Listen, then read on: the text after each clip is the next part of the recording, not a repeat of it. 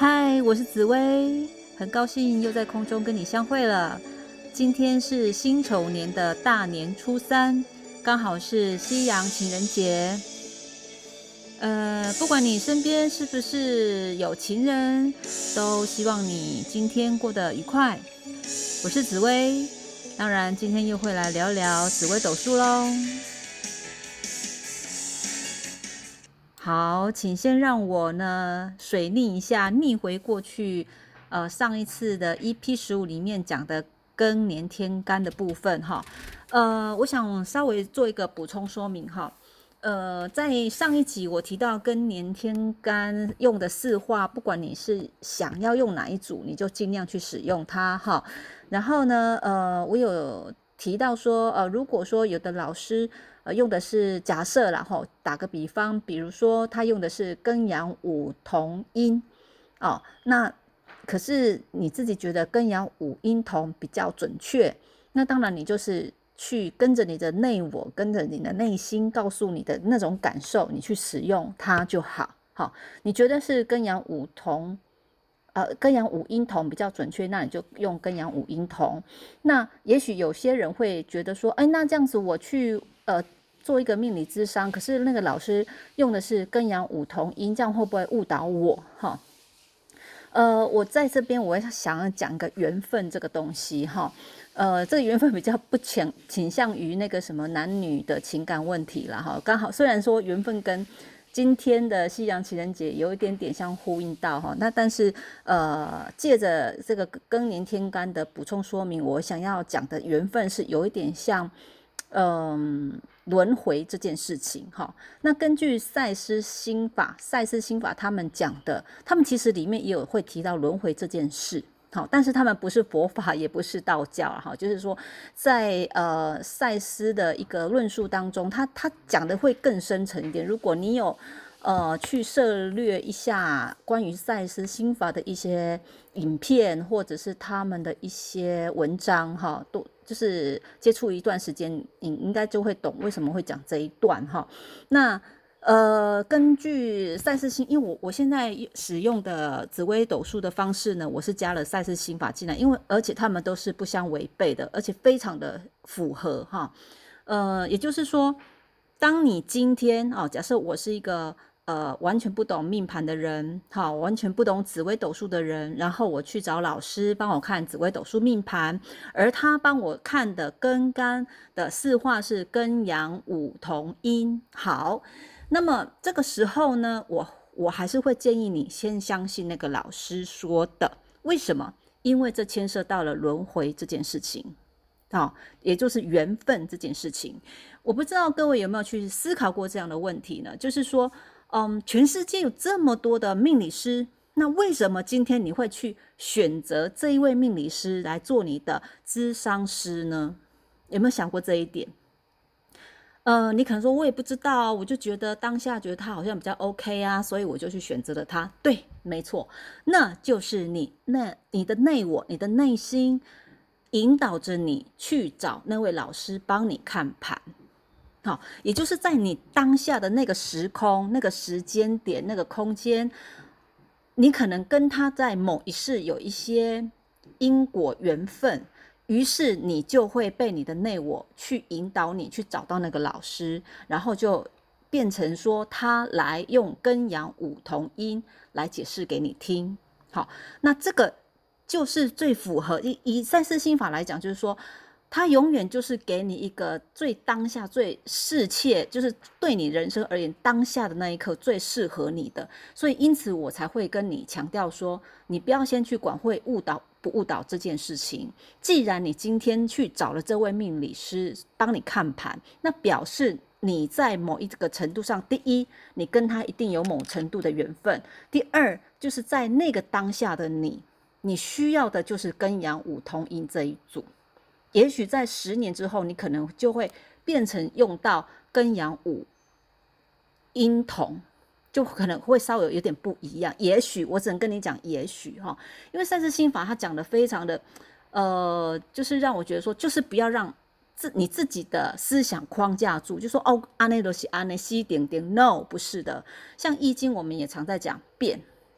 易经说世界上没有什么都不会变的，只有变这件事情才是不变的。我不知道 有点绕口哦，但是我不知道你懂不懂这个意思，就是说任何事情它都是会有变化的。你今天看的可能见山是山，见水是水，可能之后会见山不是山，见水也不是水。好，这有点哲学了哈，所以。嗯，为什么我在上一集我讲说我会比较倾向于用哲学的角度去看命理这件事情，哲学角度去思考、去推演这个紫微斗数的东西哈。它除了逻辑之外，你还要加上一些感性的部分。所谓感性的部分，就是我再回到刚刚我提提问的，我问各位，我问大家的，你有没有思考过，为什么你今天会去选择那一位老师帮你看盘？这个是理性吗？你乍看之下是理性，可是它其实在理性的背后，它有隐含了、隐藏了一些感性的部分在里面。可是你当下的潜意识，你并不自觉，你不自觉哦。这个可能当下你不会体会到，也许在 N 个月之后，或是 N 年之后，你再去回想这件事情哦。现在水你我都是讲在讲回溯这件事情，你再去回溯的时候，你才会有感觉。在当下的你。即便是我本人，像呃紫薇，我本人也是一样。我在当下可能没有感觉，可是我可能事过境迁，可能好几个礼拜之后，甚至好几个月，或是好几年之后，我在有一天突然回想起这件事情的时候，我才知道说，其实他在当下发生那件事情是跟后来的事件是其实是有关联的。像贾博士他也有讲到一句话，他说好像是点跟点之间，你看似是当下的点跟点都是。独立的，可是 N 年之后，你会发现那个点跟点之间，它其实是有有一个连结性的，都是有关联的。好，所以我我今天主题设了一个叫做缘分，也就是说，你今天去给一个老师看命盘，他跟你讲的是用四化，假设说是庚年是呃庚阳五同阴这一组，好，那表示在当下，在那个当下的你，一定是。比较适合用那一组的来解读你的命盘，好，然后再来就是说，嗯，呃，我发现很有趣的一个共通点，就是说，不管你呃以这三组来讲，哈，跟阳五同阴，跟阳五同相，跟阳五阴同，好，差别在于化忌嘛，就是一个是天同，一个是太阴跟天相，哦，都是化忌的部分哈。这三个主星，他们共同的特点就是。五行都属水，所以要解释的话，如果以水用用用五行的方呃的方向或者五行的角度去看的话，其实都是很符合的。好，当然在这个除了这个呃共通点是呃五行属水之外，当然在细分的话就不太一样了嘛。比如说我们最最明显，你要知道呃主星的一个化气，化气就是说它代表的那个那个象，就是说嗯它。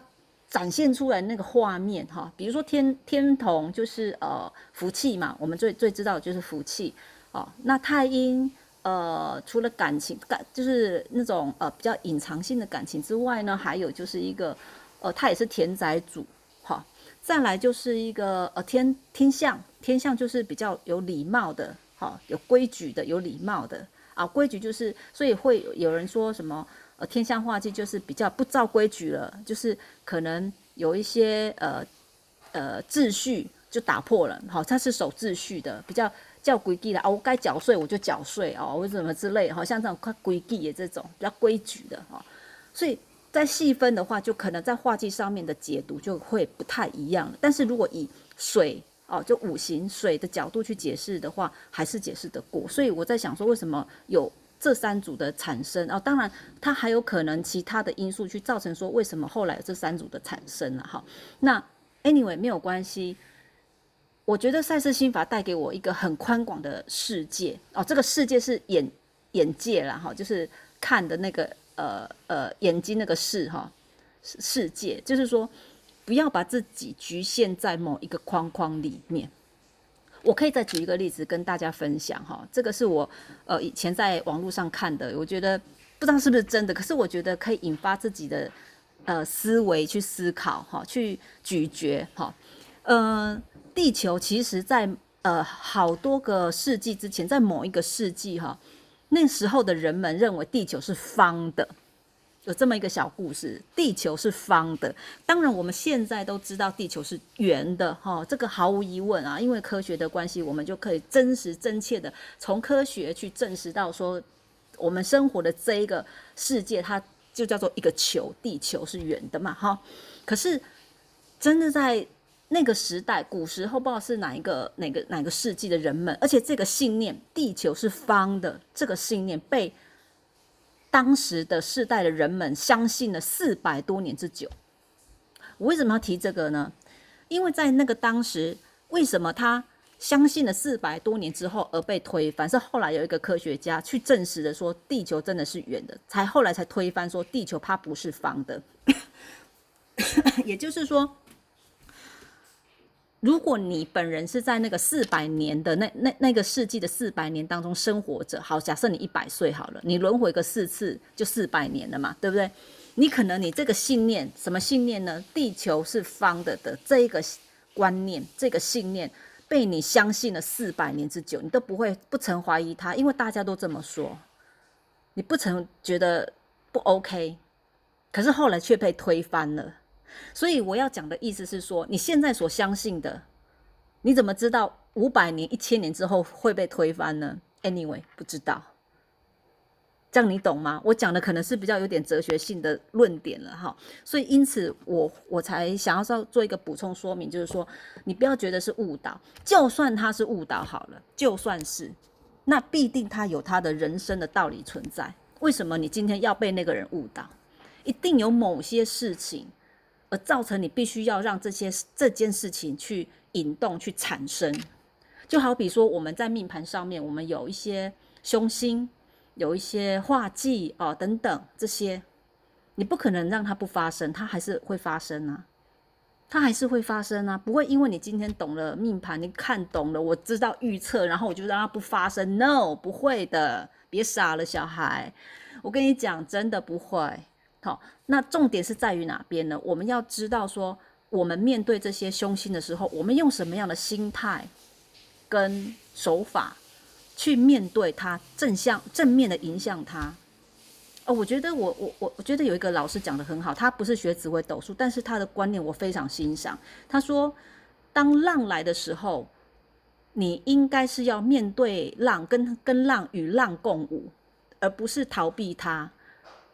就有点像兹纳米有没有？那个海啸来的时候，其实这样讲有点 不太好的比喻，但是我的意思是说，你要去怎么样去面对那个浪来的时候，你要怎么去去去跟他共舞？我觉得这一点就是很好，这样你才会有所成长。为什么我们今天要来这个世界？我常常会自问自己说，为什么我要来这个世界？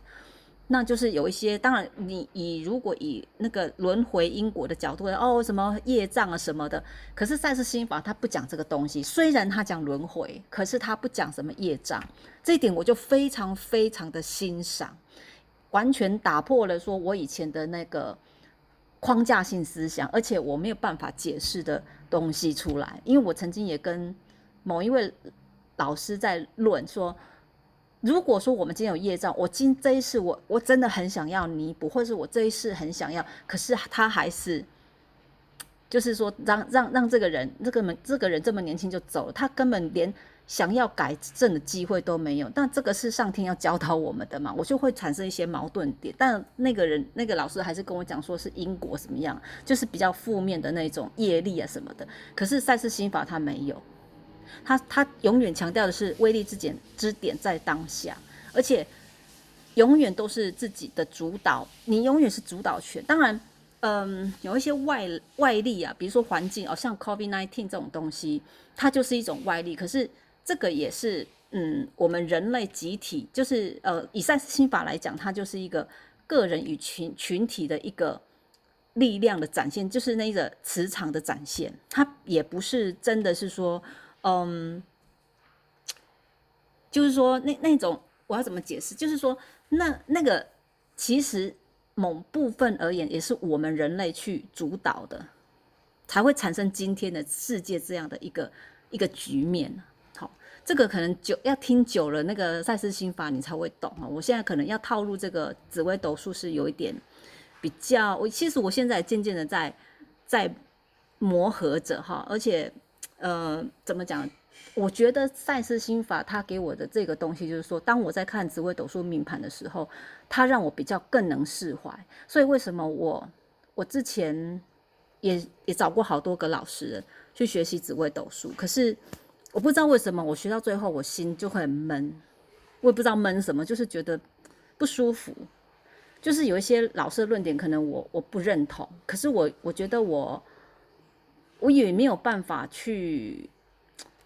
跟他辩论什么？毕竟他是老师，好。那我想要去走出一条自己的的道路，所所以后来我就觉得，我决定不想再找老师了，我慢慢的自学。那就像呃上一集我有提到说，那个那个小姐她也是自学嘛，哈。所以在自学的过程当中，我们可能会对自己没有信心，哈。那这件事情，这件没有信心的这件事情，赛事心法帮助了我。不是让我多么有自信的哈，不是自自傲或者是什么，不是哦。他让我觉得我可以很安心的去去面对自学这件事情，光是这一点我就觉得很棒了。好，嗯，呃，所以呢，呃呃，我我认为说，在呃再回过头来看这件找命理师这件事情，哈，跟人跟人之间一定有很奇妙的缘分，比如说。这么多人，好像今天夕阳情人节，为什么你就是碰到这个女生，碰到那个男生，你就不会跟别的男生跟别的女生呢？一定有一个缘分在，可是你又说不上来。你难道你跟今天跟这个人结合，你就是很多理性啊？引到最后几年，引到什么？好，他富高富帅什么什么？当然也有人这样没有错了。可是到最后，真的有美好的结局吗？不见得哦。我不能说没有，但是不见得，而且大部分是。可能我们当时看到的时候风光的结婚啊，哈，好像呃白雪公主遇到的白马王子啊，哈，或者什么青呃青梅竹马的啊，反正就当时都是非常很棒的那种金童玉女组合。可是最后多少人在离婚？我今天讲这离婚好奇怪，我今天是西洋情人节，我要讲这个。我要表达的意思是说，在找。另外一半的同时，其实有很大部分是因为感性的关系，你可能说不上来。比如说我，我有一些朋友，他们结婚，诶，他们到现在也也也还还还在，都还在，也是 couple，就是还是一对的哦，就是没有因为说，呃，结了婚然后离婚什么。那其中有一个朋友，他就跟我，他曾经跟我分享，他是我一个蛮好的朋友，在中部。那时候我我是中部人啊，我是中部人搬上来的。那那时候我还在中部，他说他看到他先生的第一眼，他就知道说。就是他了，可是他他说不上来是什么，你要这样用理性逻辑去分析说啊，他就是怎么样怎么样的，所以他就是我的命盘上的他他那当然我们那时候都没有学习紫微斗数，我的意思是说，你要用理性的角度去去剖析，说我为什么会去遇到这个人，然后我们就是说他就是我的真命天子或天女吗？No，不是，很多都是因为感受感性，然后就在一起，对吧？所以嗯。呃，当然，我我不是要倡导说你就一定要用你的感性去去决做决定，或是去去做事情哈。也就是说，呃，除了理性之外，除了逻辑之外，我们也必须要用到感性的部分。这是我们身为人很特别的一个地方，很特别的一个地方哈。嗯，所以呃，为什么我再回过头来再讲 再再强调再强调一次哈？好，我我不要一直在反复了，所以。你就是让它顺其自然的发生，顺流，哦，顺流，顺其自然就好。你今天你不要一直纠结说啊，我扯的这个命理是告白啊，那东西不要在事后在那边讲这些。他今天发生在你身上的事情，一定有他的道理在。好，你就顺流就接受它。那你觉得很不 OK，那你就做调整就好了。